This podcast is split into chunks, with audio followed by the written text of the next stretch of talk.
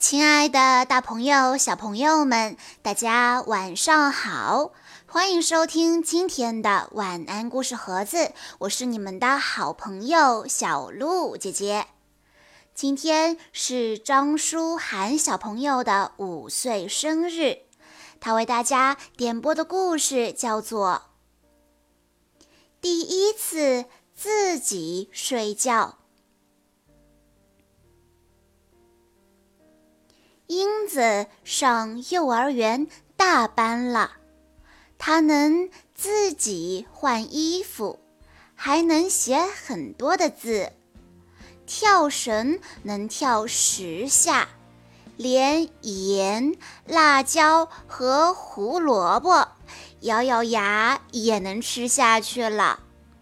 尿床，嗯，早就不尿了。身边的人都夸奖他说：“英子完全长成了一个大孩子了呢。”有一天，英子对妈妈说：“妈妈，我要练习一个人睡觉。”妈妈有点担心，问他：“啊，你行吗？”因为英子一向是没有妈妈陪就睡不着的。我说能行就能行，有好朋友陪着我的。英子说着，还咚咚咚地拍着胸脯。英子有好多喜欢的玩具，她想，每天我轮流搂着一个睡，就是上厕所也不会害怕了。狐狸、猫咪、小熊、兔子和企鹅，英子把要跟他一起睡觉的动物玩偶排好顺序，写成一个表，贴到了房间的墙上。然后他又按照这个顺序表，让动物玩偶们一个个的排队坐好。就这样，他真的开始每天努力一个人睡觉了。有一天晚上，从英子的房间里传出来了奇怪的啪嗒啪嗒声。妈妈打开门，悄悄地朝里一看，英子抱着毛绒狐狸睡得正香。奇怪，妈妈正要把门关上。玩具箱里的动物玩偶们开始吵吵嚷嚷起来：“喂，别骑在我身上，你那么重！不怪我，我们本来排的好好的，就这么被扔进玩具箱里。今天是不是轮到狐狸了？是的，那明天是谁？嗯，不知道。什么？这下可糟糕了！”动物玩偶们着急了。嘘，安静，别把英子吵醒了。被英子搂在怀里的狐狸忽地坐了起来。英子做梦都说她好喜欢我，真可爱。狐狸得意地说。小猫说：“我一直给英子当枕头。”他说：“枕着我睡觉好舒服。”毛绒小熊说：“每当英子做梦的时候，如果梦里面有坏人出来一个，我干掉一个。”英子说：“跟我睡觉好安心。”小兔子说：“英子拿我的长耳朵当围巾，他说又软又暖和。”小企鹅说。我一给英子讲起蓝色的大海，他就会说：“哇，我也要去。”可现在睡觉的顺序全乱了，怎么办呢？他们一个个都快要急哭了。哎呀，都怪我不好！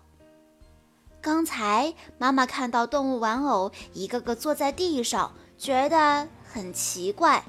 就一边嘟囔“英子这孩子怎么也不把它们收好”，一边把它们收到玩具箱里去了。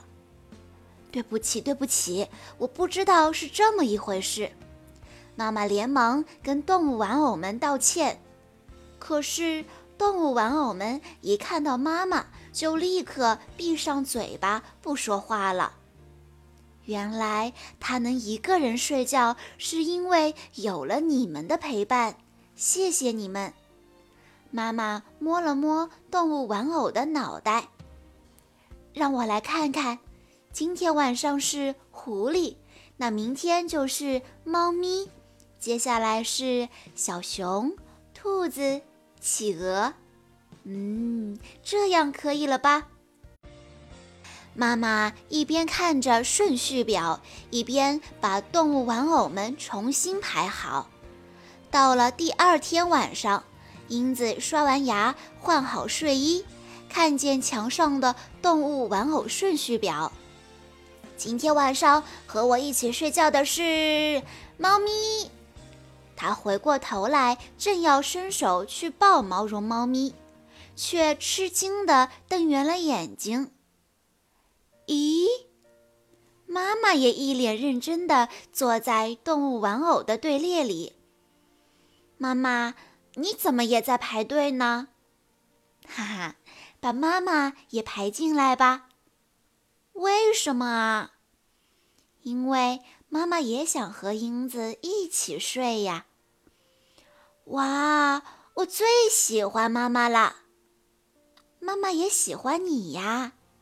英子紧紧地抱住了妈妈，妈妈的眼睛闪着泪花。那今天晚上就轮到妈妈了。什么呀？明明轮到我了嘛！说话不算数。毛绒猫咪生气了似的抖动了一下胡须。好，那猫咪也一起睡。听到这句话，猫咪松了一口气，其他动物玩偶们的眼睛也都亮了起来，很开心的跳动了一下。不过，妈妈和英子好像都没有看见。这是一个关于孩子努力学习、长大、勇敢尝试自己一个人睡觉，让人看了发笑之余又感动不已的绘本故事。有一天，英子对妈妈说：“她想要练习一个人睡觉。”妈妈很奇怪，以前英子每晚都要妈妈的陪伴才能入睡。现在要一个人睡觉了。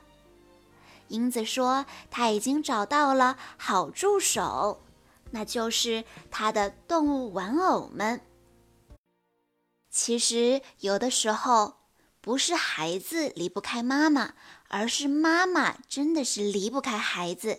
就像故事中的妈妈一样，她也想排进队伍里面，想要有一天可以继续陪英子睡觉。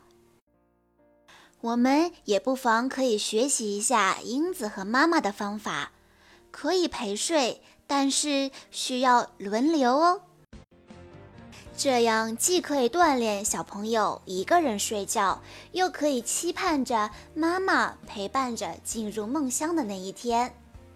好啦，今天的故事到这里就结束了，感谢大家的收听，也要再一次祝张舒涵小朋友生日快乐，我们下一期再见喽。